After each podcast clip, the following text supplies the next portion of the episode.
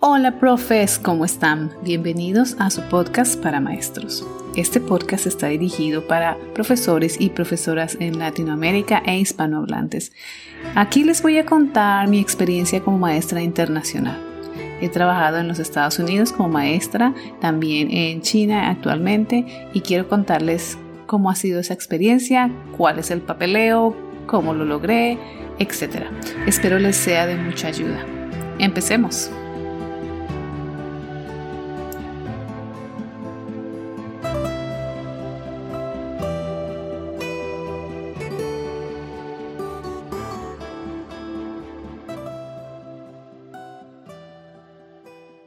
Hola profes, ¿cómo están? Espero que muy bien, que les hayan gustado los capítulos anteriores.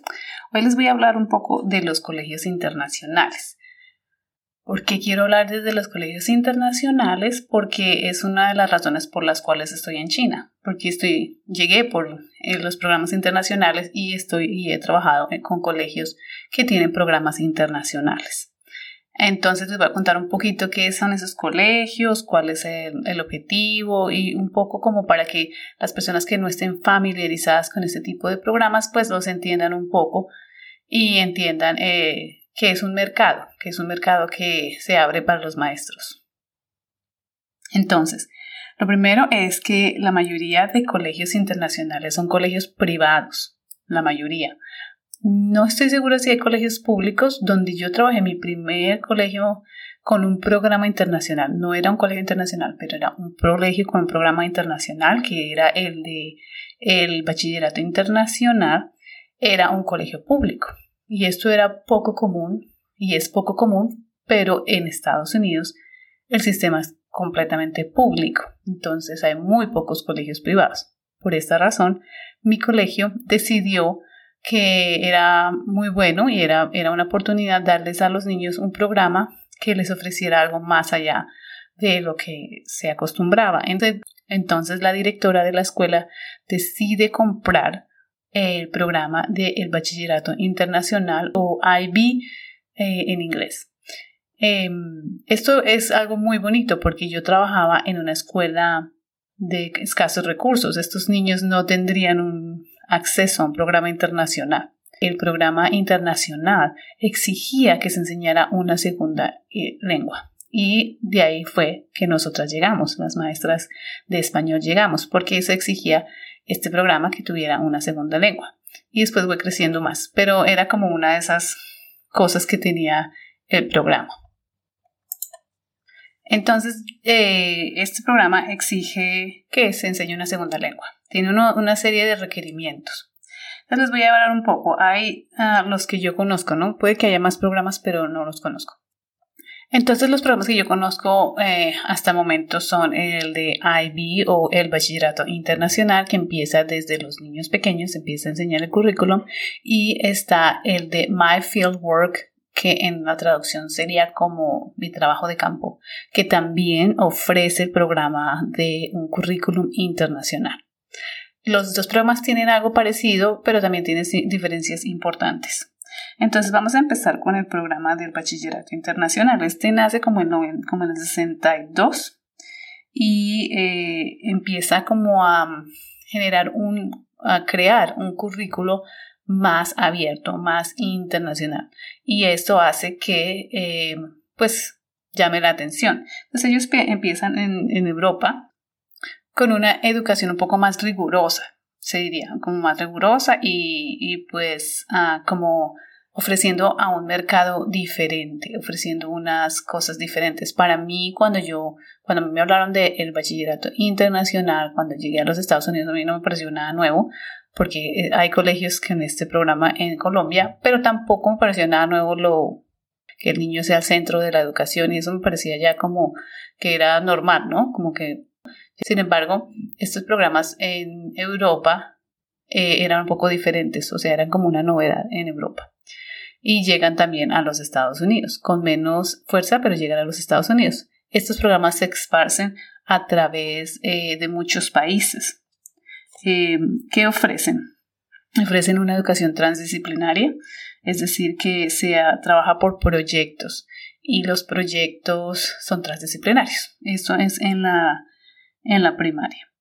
Em, es un modelo centrado en el estudiante, un modelo constructivista, eh, que se refiere a una educación integral, tiene unos test, eh, pasan del test estandarizado o pasan del test aburrido a un test con criterio y se tiene que enseñar un segundo idioma en estos programas internacionales, es uno de los requisitos. Y los salones de, pasan de ser cerrados a ser salones abiertos y con una educación más enfocada a múltiples, en múltiples perspectivas. El programa crece bastante y se vuelve un programa mundial. Entonces los colegios empiezan a ser parte de un círculo de colegios especiales porque ofrecen este programa. Estos programas no son muy asequibles porque realmente son costosos. El programa de bachillerato internacional, el colegio que lo compra, eh, es, costoso, el programa es costoso, así que no es que todo el mundo tenga acceso a, los colegios internacionales. Los niños a los que se les enseñan son niños con recursos, con dinero, a menos que sea un colegio público eh, que puede haber, que puede haber en algunos casos, pero la mayoría de los estudiantes eh, que están en estos colegios son hijos de padres con recursos, eh, es decir, con personas que tienen dinero para pagar estos colegios. En 1990 empieza el programa en español, después en el 2000 en chino y, y, así va creciendo a otros idiomas. Ese es el programa del IB. Tiene una filosofía como mucho, muy enfocada a la creatividad eh, y a los estudiantes que ya están en este programa o en esos programas, cuando salen de su educación básica, secundaria y alta, o sea, de su bachillerato, como decimos en Colombia, ellos tienen unos... Eh, se supone que por la educación que recibieron son mucho más eh, educados y que se, tienen muchas más habilidades y que están listos y preparados para la universidad.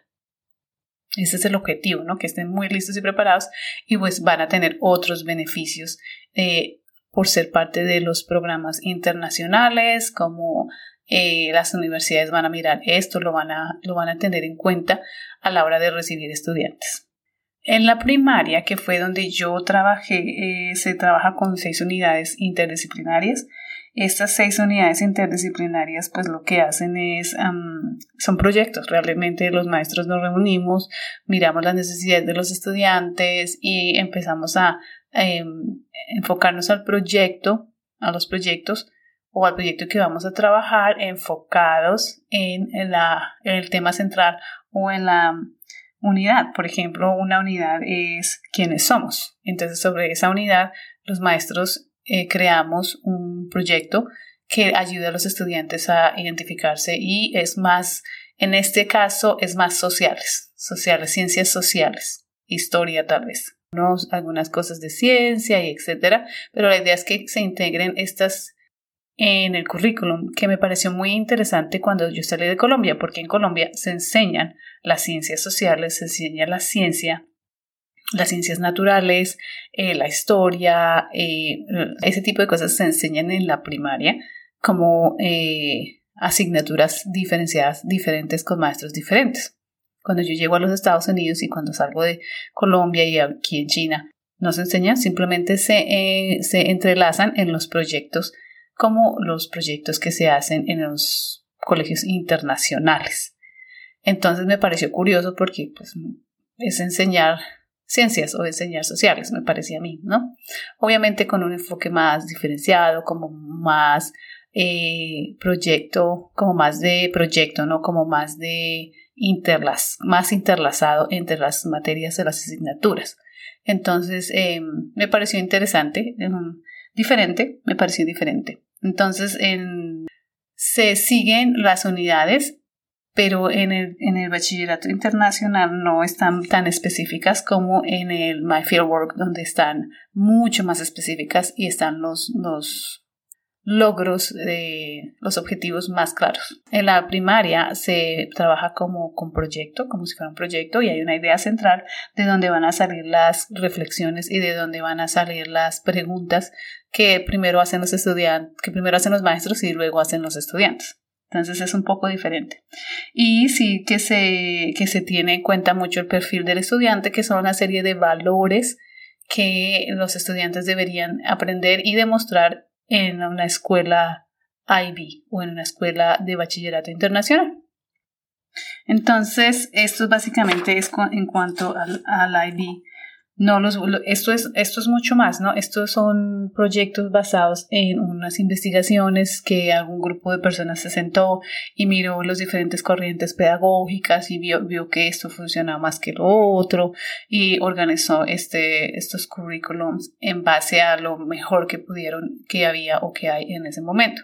Entonces realmente es un poco diferente en cuanto que a lo que lo que yo veía en, en Colombia que era más las ciencias y las sociales eh, diferenciadas con cada maestro diferenciado entonces el maestro de ciencias se llama ciencias ciencias ciencias pero no había un proyecto integrado entonces estos estos eh, programas quieren que haya un proyecto integrado y también tienen eh, ese enfoque de diferente perspectiva, que me parece interesante. ¿Por qué? Porque el aprendizaje se tiene que ver desde diferentes, desde diferentes perspectivas para que sea un aprendizaje.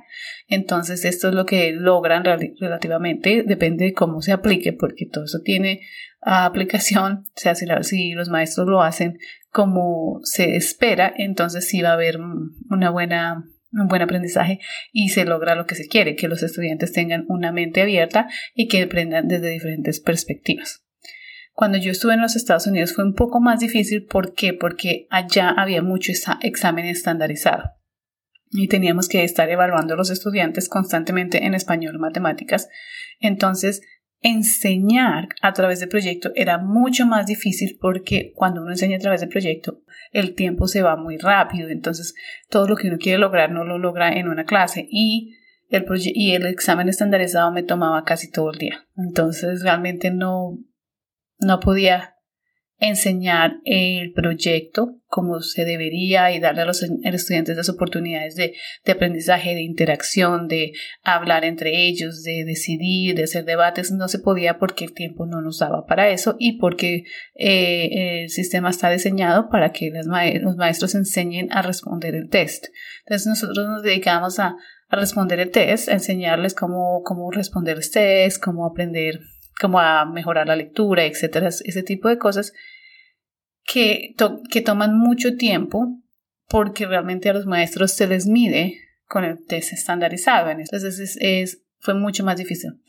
En, eh, cuando llegué a China, yo llegué supuestamente a enseñar el mismo programa, el de PYP o el programa del bachillerato internacional en la primaria, pero no se dio. Yo llegué y empecé a enseñar inglés. Entonces no se dio. Cuando me muevo a Beijing, ahora estoy en Beijing, me, va, me dan otro programa y es el programa que se llama IPC, que es el programa internacional de la primaria.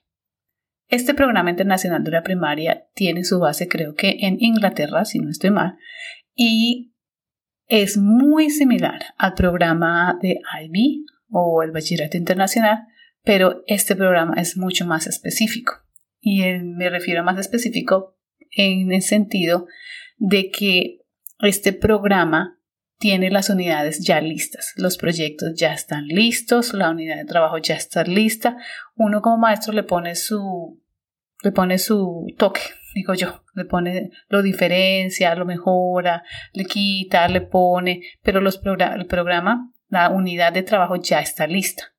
Entonces ellos tienen unidades mucho más cortas de seis semanas y esas unidades son flexibles en el, sentido de que yo puedo escoger qué unidad enseñar. O sea, se reúnen los maestros, se reúnen los maestros y basados en las necesidades de la escuela se dice, bueno, estamos bajitos en ciencias, ¿qué hacemos? Busquemos unidades de trabajo que tengan un énfasis más en ciencias o un, un énfasis más en sociales. Entonces las unidades ya están listas, el proyecto está listo, lo que me gusta de este programa es que los objetivos ya están listos. Entonces los objetivos de la unidad tal, eh, eh, en esta unidad se van a evaluar estos objetivos y cuando uno está leyendo la unidad y repasando las actividades que se deben hacer, definitivamente está el espacio y la actividad donde se puede evaluar ese objetivo. También tienen un énfasis en las habilidades. Ellos dicen que hay conocimiento, habilidades y entendimiento. Entonces se evalúan las habilidades, porque el conocimiento, ellos dicen, es su teoría, que es muy fácil de evaluar, es un quiz, es una, un, un test fácil que ah, evalúa el conocimiento, sé o no sé. Pero la habilidad es la aplicación del conocimiento y eso es lo que ellos le dan más énfasis, que esa aplicación del conocimiento se dé y que yo esté observando como maestro y como facilitador estoy observando al estudiante constantemente para evaluar si, si está aplicando o no el conocimiento que ya tiene. Y tienen el entendimiento que ellos dicen que el entendimiento no lo evalúas porque el entendimiento puede tomar años en desarrollarse. Entonces tú lo que haces es que provocas y haces actividades que generen ese entendimiento, que provoquen el entendimiento, pero no se evalúa. Entonces es bastante claro en ese aspecto. También tienen un, un orden entonces el orden está como en el primer, la primera parte de la unidad es enseñar, generar curiosidad en los estudiantes, después eh, mirar si tienen conocimientos previos, luego está la parte de explicar qué vamos a hacer, esta es la unidad, vamos a hablar de esto, en ciencias y en sociales y en, en educación física, en lo que sea, se va a hablar de esto, porque estas, las unidades tienen todas las materias tienen ciencias sociales, tienen una que se llama eh, well-being o el bienestar. Me gusta mucho esa porque siempre está enfocado al bienestar y a, y, a como al manejo de las emociones. Tienen una unidad, tienen unidades específicas para trabajar obligatorias sobre el manejo de las emociones, eh, la manera como aprendemos, como la metacognición. Se habla mucho de eso en este programa. Y también tienen, después de de, explicarles a los estudiantes que se va a aprender en todas las materias o asignaturas, digo, eh, se les explica que se va a aprender en todas las asignaturas y luego está la parte de enseñar. Entonces, estas vienen por tareas. Tarea 1, que no son tareas para el estudiante, sino son tareas que se hacen en la escuela. Entonces, la tarea 1 es, vamos a investigar esto. La, mayoría de las unidades están enfocadas a que el estudiante busque la información y uno como maestro guía. Sin embargo, en, en colegios donde el inglés es segunda lengua es muy complicado porque el estudiante no todavía no tiene la habilidad para hacer una investigación o la habilidad para entender o la habilidad para analizar en otro idioma. Entonces eso se hace mucho más difícil en, eh, el programa en ese aspecto porque se ha pensado y se ha, creado para nativos de lengua, ah, de lengua inglesa, realmente. Se ha creado para nativos de lengua inglesa y al ser creado para nativos de lengua, de lengua inglesa se pierde mucho porque la información es un poco más compleja. No se puede realmente el estudiante que tiene un nivel de inglés muy bajo no puede llegar al entendimiento. Entonces lo que hacemos o lo que se hace en China es que se enseña en los dos idiomas, se enseña en inglés y se enseña en chino. Entonces se nota la diferencia porque en chino el estudiante se puede expresar fácilmente y puede hacer un debate y puede discutir y puede hacer preguntas interesantes y etcétera, etcétera. En inglés realmente si, si el estudiante no tiene buen inglés no lo puede hacer y se pierde mucho como ese, esa emoción del, del programa. constantemente se está observando al estudiante y al final de este eh, investigación etcétera está el proyecto final. El proyecto final eh, siempre está también en el, uno lo puede hacer o no, pero está en el programa ya, en la unidad ya está listo. Por ejemplo, el proyecto final es hacer un museo, crear un museo de juguetes, si el, si el tema central eran los juguetes. O hacer un experimento o, por ejemplo, hay uno que me pareció súper interesante para los niños de quinto, quinto de primaria, y era eh, eh, resolver un caso criminal, resolver un caso criminal. Entonces al final, después de hacer experimentos, después de mirar, observar, mirar todo desde diferentes puntos de vista, tienen que descubrir quién fue el asesino, porque era, era un caso criminal. Y al final del proyecto los estudiantes tienen que presentar sus hipótesis. Esto suena genial cuando los estudiantes tienen el nivel de inglés. Cuando no es muy complicado, lo pueden hacer en su, en su idioma nativo. Y es muy interesante, pero obviamente cuando uno no habla el idioma chino, entonces se pierde mucho. Básicamente lo que los colegios internacionales ofrecen son estos programas. Y ellos están a nivel mundial a nivel mundial. Entonces, por ejemplo, yo tengo el conocimiento en este momento, tengo entrenamiento en el programa del bachillerato internacional y tengo entrenamiento en el programa de My Field Work. Entonces, yo tengo la posibilidad de postularme a trabajos a nivel mundial porque tengo el conocimiento. De hecho, eh, creo que ya el Bachillerato Internacional tiene como una escuela específica para maestros donde uno va y aprende eh, más o se, se vuelve más eh, experto en el bachillerato internacional y entonces esto te ayuda o me ayuda o nos ayuda a tener un currículum más competitivo para trabajar en colegios internacionales a nivel mundial. ¿Qué, ¿Qué hace esto? Pues abre la posibilidad de viajar. Abre la posibilidad de viajar. ¿Por qué? Porque la mayoría de colegios internacionales ofrecen un paquete competitivo, ofrecen un paquete de beneficios al maestro que es muy competitivo. Entonces es difícil de negar, es difícil de decir no, no me voy, porque realmente ofrecen paquetes muy interesantes. ¿Qué ofrecen? Generalmente un, colegio internacional va a ofrecer una vivienda, va a ofrecer un seguro médico y va a ofrecer un salario competitivo y en muchos casos eh, em, educación para los hijos entonces, esto hace que, un maestro que tenga este entrenamiento eh, se vea, mm, obviamente, mm, beneficiado, diría yo, eh, cuando trabaja fuera de su país. Es muy interesante porque se ve uno beneficiado cuando trabaja fuera de su país. No es fácil, tampoco es que sea fácil, no que ya me lo hace toda, no, porque tiene que saber hablar un segundo idioma como maestro internacional. En muchos casos es muy importante saber hablar un segundo idioma a menos que esté uno en su lengua nativa, en su país de origen. En los colegios internacionales lo que más se ofrece y lo que más llama la atención es el segundo idioma o tercer idioma. Muchos ofrecen muchos más idiomas. Entonces, es, eh, es bien interesante, es bien interesante en ese aspecto. El beneficio para los maestros, aparte de la de los salarios competitivos que deberían ofrecer los colegios internacionales y de los paquetes que son bien interesantes, también está en, la enseñanza. Uno aprende muchísimo. Uno aprende mucho, uno tiene más herramientas para enseñar, uno entiende un poco más eh, el, sentido del programa internacional.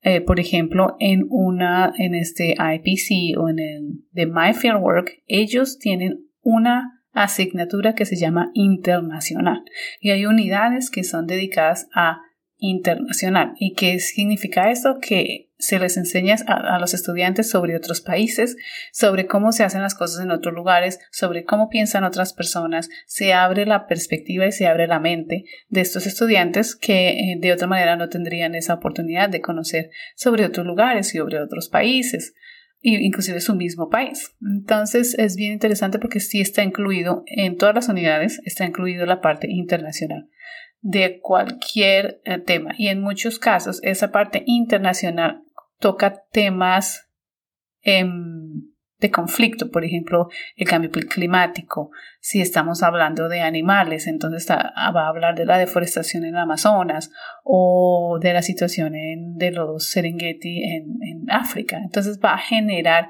que esta unidad que se habló de animales en para niños pequeños, por ejemplo, también les abre la perspectiva y les muestra que hay otros lugares, que hay otros, otras maneras de ver, que hay otras personas, que hay otros eh, otras perspectivas. Entonces, si uno tiene un programa como este, pues abre la mente de muchas personas. Entonces, esto es un poco de lo que son los colegios internacionales. Está muy resumido porque pues ellos, eh, la filosofía que tienen, eh, todo lo, la parte pedagógica, la metodología, pues es mucho más detallada y pues la van a aprender cuando estén aprendiendo sobre el, el programa específico. Si se van a, si quieren algún maestro dice, bueno, quiero aprender esto de estos programas internacionales, pueden inscribirse a estos cursos. Lo que sí es que no es nada barato, nada es barato. Eh, sí, así es, eh, es, es una realidad. Bueno, aquí les dejo. Espero que les haya gustado. Este es cortico porque, pues, ¿qué más te puedo decir de los colegios internacionales? Estos son los dos programas que yo conozco. Habrá más, no estoy segura, eh, pero estos son los que yo conozco. Que si tienen preguntas les, les respondo más un poco de ellos. Pero por ahora dejemos así y nos estamos escuchando.